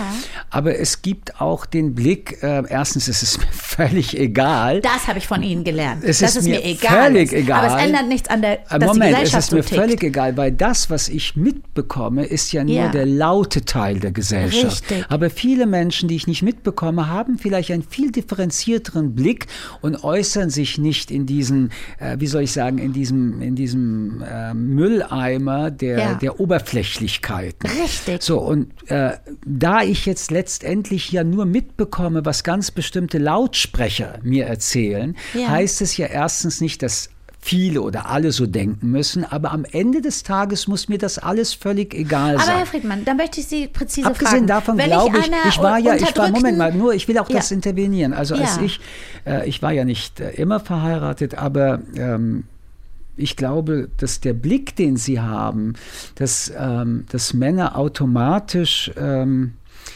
nicht Männer, auch Frauen. Wir sind auch sehr sexistisch sozialisiert. Ja, also wir ich glaube, ich Frauen glaube, aber ich glaube, Männer. ich glaube, dass wenn ich wüsste, sie sind Single seit zwei Jahren, ich mir nie die Frage stellen würde, hat die ein Problem? Ja, aber ich, ich frage würde Sie mir vielleicht ehrlich, sogar die Frage stellen, Vielleicht sind Sie wow, wie klug ist sie, dass sie sich seit zwei Jahren diesen ganzen Beziehungsstress nicht antut. Nein, aber, aber Sie sind, nein, aber das, nein, dem widerspreche ich, weil Sie sind ein sehr äh, kluger, äh, reflektiert, also ein intellektueller Mann. Das ist wirklich nochmal, also Sie sind da eine extreme Minderheit. Die, ich weiß auch, was ich äh, von Ihnen gelernt habe, nämlich, ich weiß noch, als wir einmal uns unterhalten haben über Ängste und Ängste in der Öffentlichkeit und dass man immer so unter dieser, in, in diesem Ra äh, Radar ist, oh mein Gott, was ist, wenn ich irgendeinen Fehler gemacht habe, der mal an die Öffentlichkeit kommt. Und dann haben, haben Sie mich so ganz klar gefragt, Frau Amani, was, was gäbe es, was Ihnen große Sorgen machen würde? Und habe ich gesagt, wissen Sie, ich bin ja eine relativ konservative Frau, auch wenn das äh, Leute in unterschiedlichen Altersgruppen unterschiedlich bewerten. Und ich habe gemeint, natürlich, ich bin sehr Hip-Hop, ich sage auch mal ein Wort, was unter der Gürtellinie ist, aber generell halte ich mich für eine vergleichsweise sehr konservative Frau und äh, bin nicht so wie die jetzt 18-Jährigen, die sehr gerne auch irgendwie sagen, ist doch großartig und ich überlege, ob ich eher Ärztin werde oder Sexworkerin. Was ich toll finde, nur ich komme da aus einer anderen Generation. Und dann habe ich sie gefragt, dann habe ich ihnen gesagt, wissen Sie, ich hätte zum Beispiel Angst, vielleicht habe ich ja irgendwo ein Nacktfoto von mir, irgendwo auf dem Handy äh, wie, wie jeder Mensch, habe ich mich vielleicht mal fotografiert vom Spiegel. Und nicht, dass irgendwie mal ein Handy verloren geht und so ein Foto an die Öffentlichkeit kommt. Und dann weiß ich noch, wie Sie sagten, und das hat mir wirklich geholfen, Herr Friedmann. Ich will, dass Sie das als Freund wissen, weil Sie sagten, ja und? Und dann habe ich gesagt, ja, na ja, ich bin nun mal eine Frau, die nicht, also ich möchte sowas nicht. Ich möchte nicht, dass irgendwie ein Bild, kompromittierendes Bild von mir da draußen ist. Und dann sagten sie, ja, aber wenn das angenommen, das passiert, ja, dann würde ich, das, und dann würde ich da drunter schreiben, ich weiß, ich, dann würde ich da schreiben, da hatte ich aber doch einen sehr schönen Körper, das ist doch ein schönes Bild. Genau. Und können wir jetzt über was Wichtiges sprechen? So ist es. So. Also man nimmt, man nimmt den, die, die Angst und das, was passieren könnte, ähm, und formatiert sie um. Also ich möchte auch nicht unbedingt, dass die Öffentlichkeit mich nackt sieht. Und das Ja. ist, glaube ich, nicht eine Frage von, von konservativ Mhm. oder progressiv, sondern es gibt ein Wort, das ich wirklich ernst nehme und das ist Intimität. Mhm. Und mein Körper ist etwas, wenn ich nackt bin, ist das, wenn ich ihm jemanden zeige, ist das ein intimer Akt. Ich kann ihm auch mehreren Menschen zeigen, aber ich entscheide mich, eine intime Situation herzustellen. Und ich Ja. habe bestimmt nicht vor, mit 80 Millionen Menschen, die ich nicht kenne, Richtig. diese intime Situation zu teilen. Aber wenn es denn passiert Mhm. und jetzt von denen diese Reaktionen kommen, die einen machen daraus äh, ein Pinposter, hey, cool, oder die anderen fangen an, darüber zu lästern, oder daraus wird auch eine Medienkampagne. Ja. Und die Medienkampagne ist ja heute auch eine Social-Media-Kampagne. Ja. Dann hilft es doch eigentlich nur, das Ding umzudrehen und zu sagen, ich finde mich extrem sexy auf diesem Foto. Genießt es doch einfach. Ja. Um die eigene Angriffsfläche Genau. zu Das habe reduzieren. ich von Ihnen wirklich, das war eine, einer der Sätze, einer der wenigen, Herr Friedmann, von dem ich so viel mitgenommen und dann wirklich, also wo Sie mit einem Satz, mit diesem Ja und wenn, äh, und es gibt Wichtigeres, also oder es gibt auch größere Probleme oder auch sicherlich größere äh, Macken von mir oder andere Dinge, die mir unangenehmer sein müssten als das.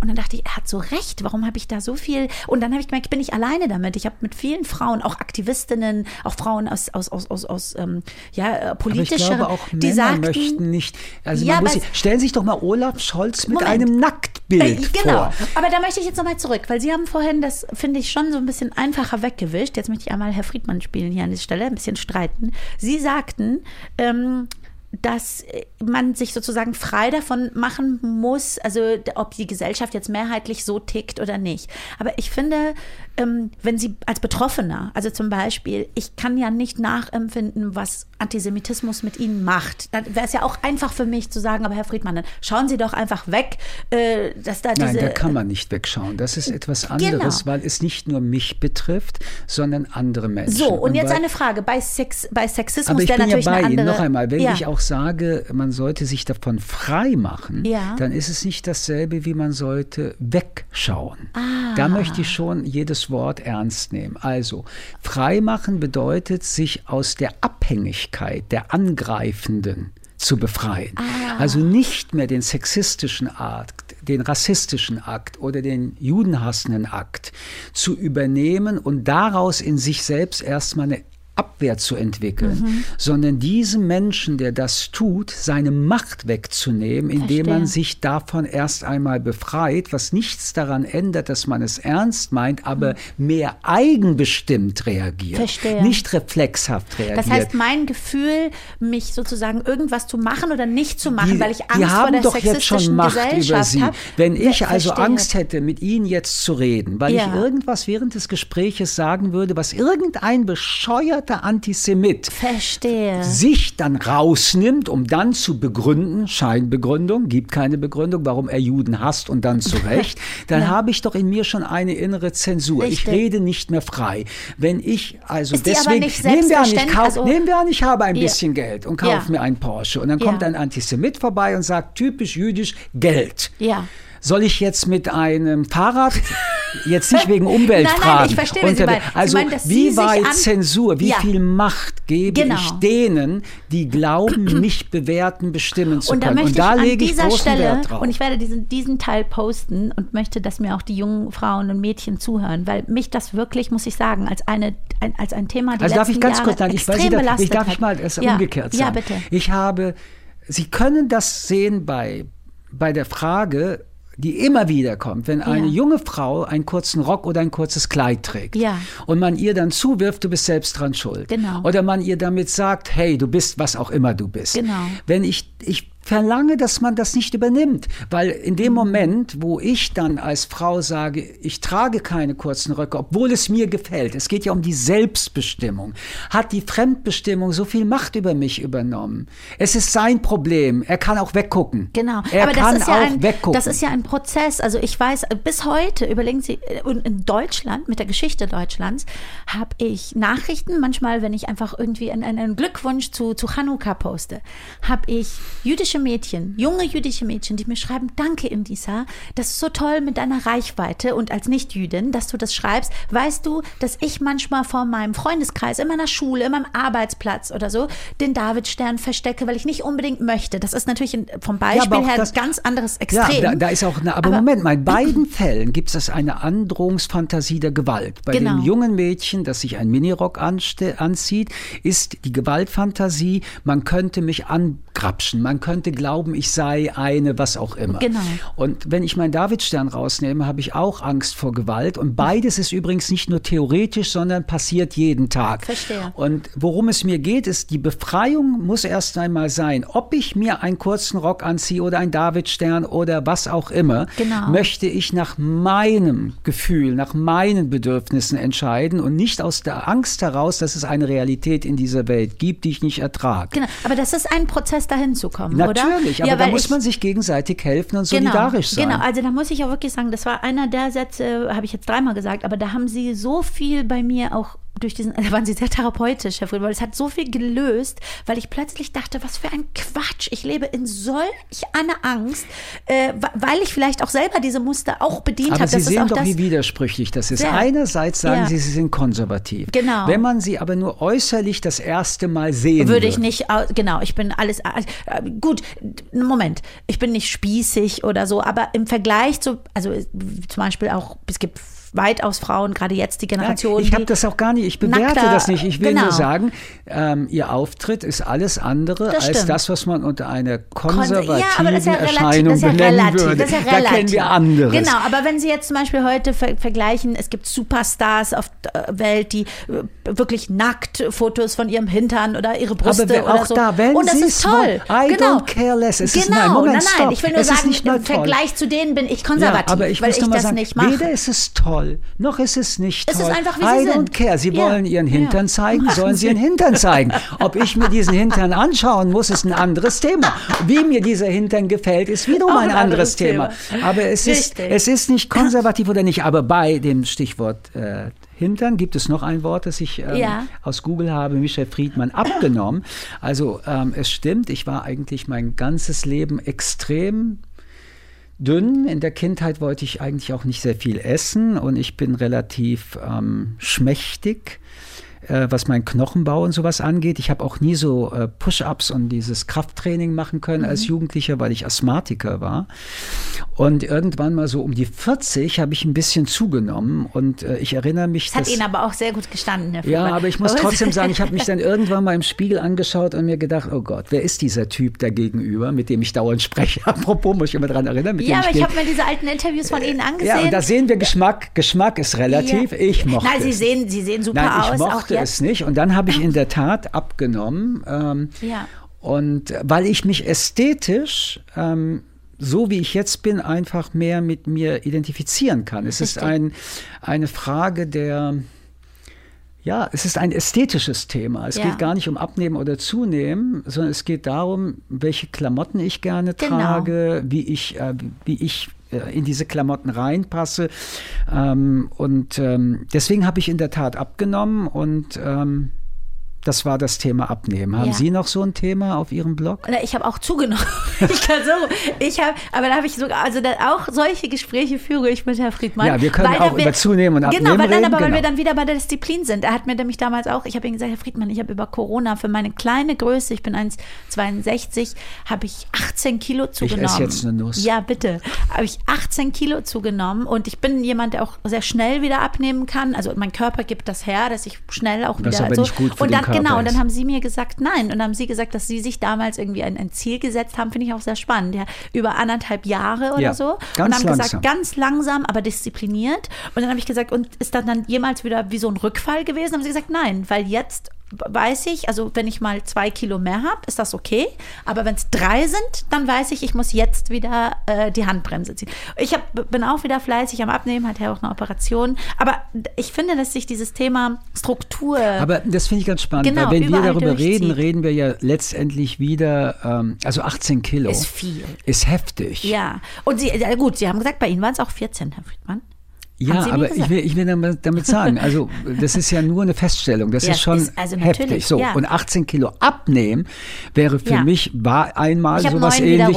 Nein, ich will nur sagen, das ist Megastress. Und die Richtig. Frage, die ich mir, nachdem ich das so einmal durchgezogen habe, es waren zwar nicht 18, aber auch schon 10, ist, will ich mir diesen Megastress angucken. Mhm. Ja. Und dann frage ich mich, warum passe ich nicht mehr auf. Ja. Und ich würde jetzt noch mal sagen, das, was wir reden, hat jetzt nichts mit dem äußeren Blick zu tun, sondern hat damit zu tun, warum passe ich eigentlich nicht auf mich besser auf? Ja. Was passiert, Genau. dass ich ähm, mich vernachlässige?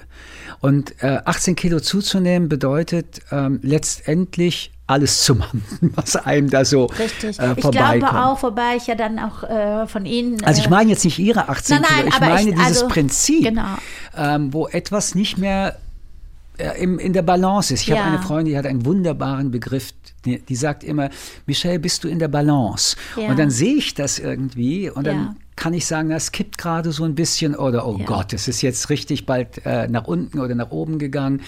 Aber ich glaube, wenn man in der Balance ist, dann spielt das auch überhaupt keine Rolle, worüber wir reden. Drei Richtig. Kilo, zwei Kilo, fünf, oben. Aber Auch 30, es gibt, wenn es Sie in der gibt, Balance- Aber es gibt eine Größenordnung, die einfach so entstanden ist. Nichts entsteht einfach so. Und deswegen haben wir darüber auch geredet, weil eigentlich wollte ich wissen, wie geht's Ihnen eigentlich, wenn Sie so zugenommen haben? Was ist los? Ja, also ich hatte, äh, das muss ich auch mal sagen, das weiß ich inzwischen, weil eben die auch wieder so schnell gepurzelt sind durch meinen Bandscheibenvorfall. Ähm, ich als jemand, der nie, nie, nie ein Medikament einrührt, nie, also die Jahre davor, nicht mal eine Ibuprofen nehme ich, bin ich ganz komisch als Ärztetochter, äh, weil, äh, weiß ich nicht, ich habe gehört, das ist ein Ärztekind-Syndrom, dass, weil die Eltern so entspannt sind, weil meine Mama ganz entspannt gesagt hat, dann nimmst du jetzt eine Ibuprofen oder das, habe ich es nicht angerührt, vielleicht auch eine Form von Rebellion. Und dann habe ich eben durch diese wahnsinnigen Rückenschmerzen äh, viele Medikamente genommen über ein halbes Jahr und habe dann auch gemerkt, die waren ein Großteil dieses Zunehmens, weil mit der Operation sind neun Kilo gepurzelt, ohne dass ich viel dazu machen konnte. Das heißt, das war ein Teil, aber das spielt in die gleiche Sache. Warum hatte ich diese schlimmen Rückenbeschwerden, unabhängig von den hohen Schuhen?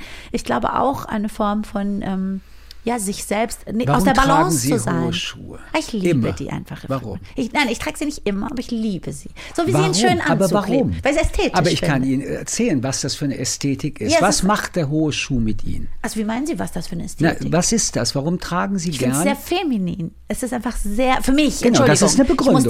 diese, genau, Also ich muss die Schuhe Definition rausnehmen. feminin. Nein, ich nehme es raus, weil Femininität jede Frau für sich definiert. Für Okay. das, wie ich es definiere. Ich komme eben als, als Middle Eastern Frau auch aus einer Kultur, wo äh, äh, wir eben äh, immer geföhnte Haare, ein, ein, Wenn ich jetzt eine indiskrete Frage Ja, stelle, Sie bitte. wären 1,81 Meter, würden die hohen Schuhe für Sie dieselbe Oh, Bedeutung ich hätte ein großes Problem, dass ich sie dann, glaube ich, nicht mehr so oft tragen könnte, weil ich ja dann Aber mit Sie den würden sie gerne getragen haben, Absolut, auch mit 1,81. absolut. Damit Also ist das Thema genau, geklärt. Genau, okay, gut. absolut. Wir haben ich es auch geklärt. Okay. Und ich liebe Frauen in hohen Schuhen zu Okay. sehen.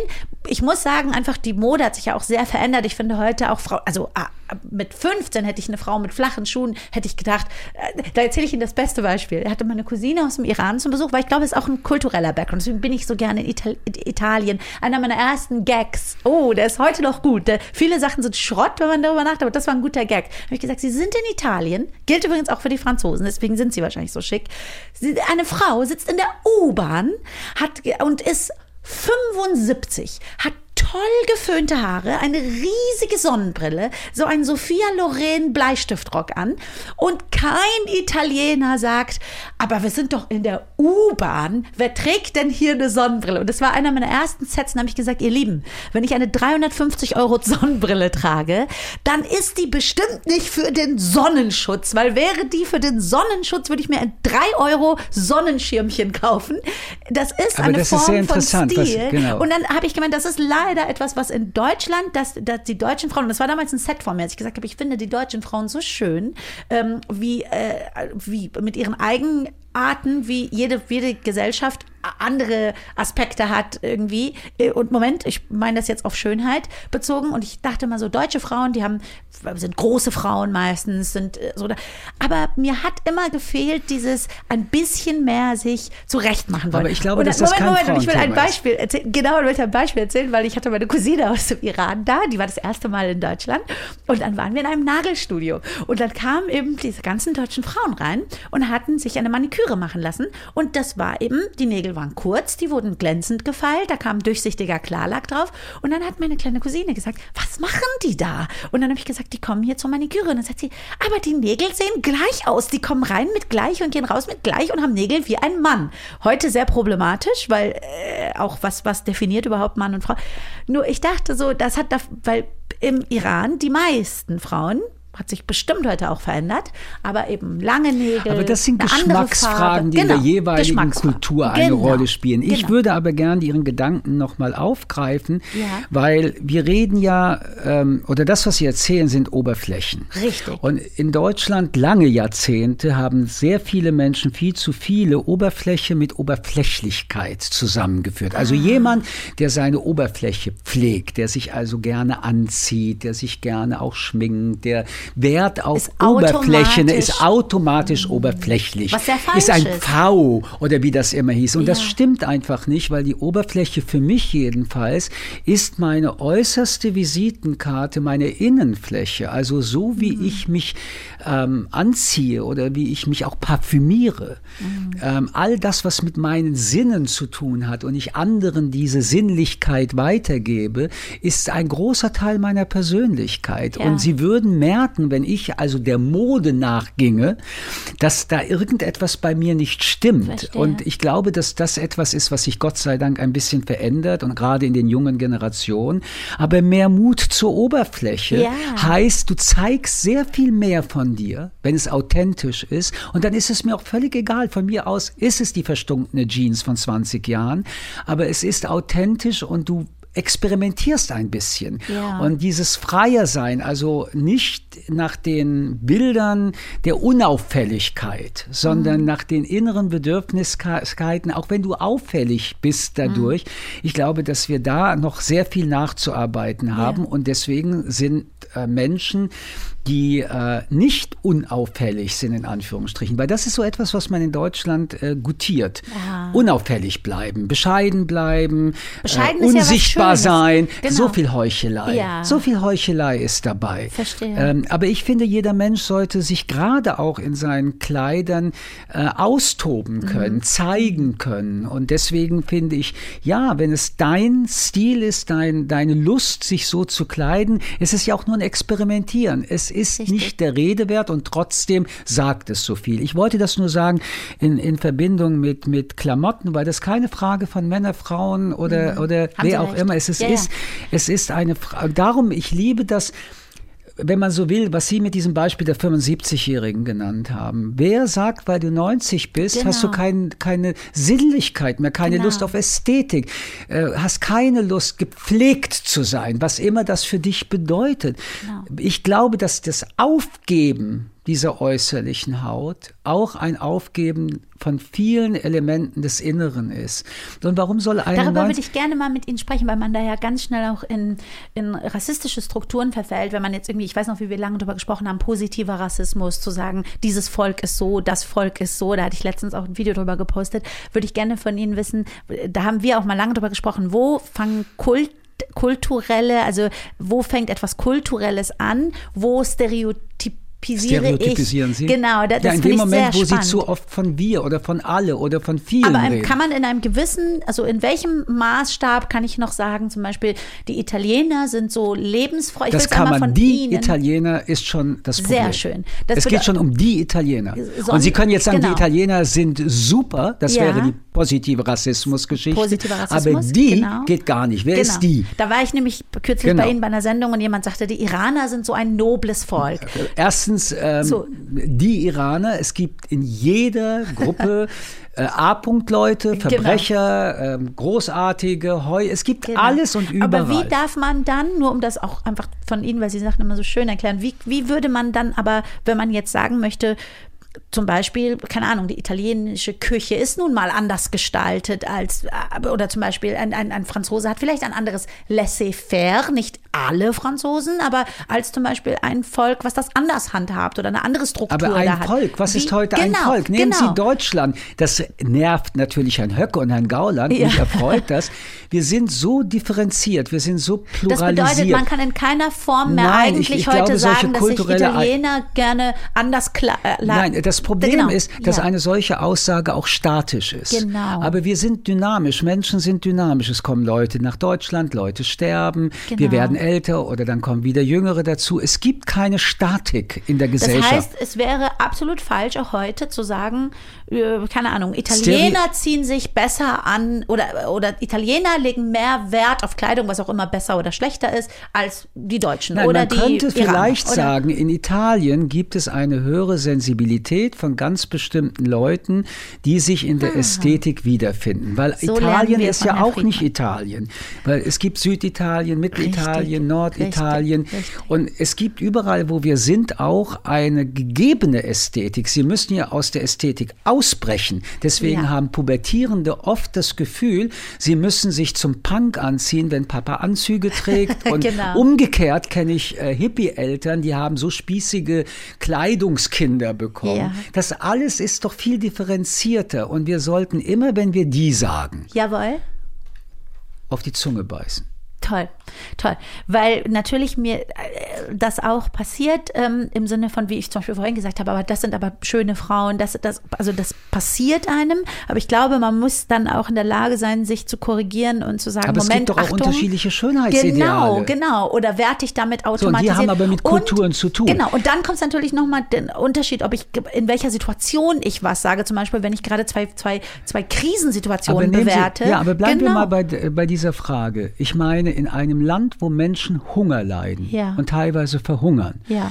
ist doch wohl nachvollziehbar, dass eine sehr dünne Frau und ein sehr dünner Mann kein Schönheitsideal ist. Genau.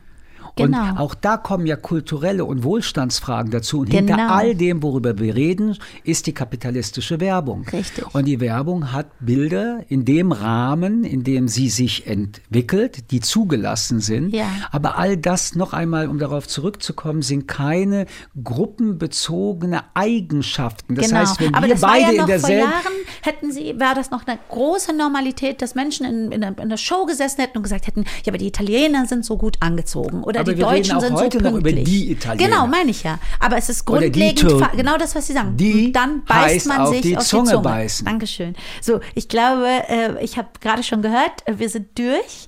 Aber wollen Sie noch ein letztes Wort? Ich glaube, die wollen das irgendwie. Sie Ah, ich ein noch, letztes haben Sie Wort. noch eins? Ja, ich habe Schlingen. Nein, oder, oder ob Sie ein letztes Wort zur Freundschaft, weil das war, glaube ich, die Folge zur Freundschaft, auch wenn wir jetzt bei, bei Stereotypisierung angekommen sind. Aber ich lasse Ähm, Ich Ihnen- glaube, ich könnte ohne.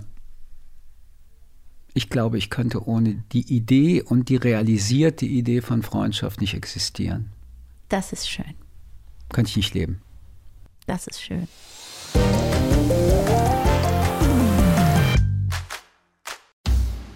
Na, wie war's? Ach, äh, ich rede nie ähm, über meine Eindrücke.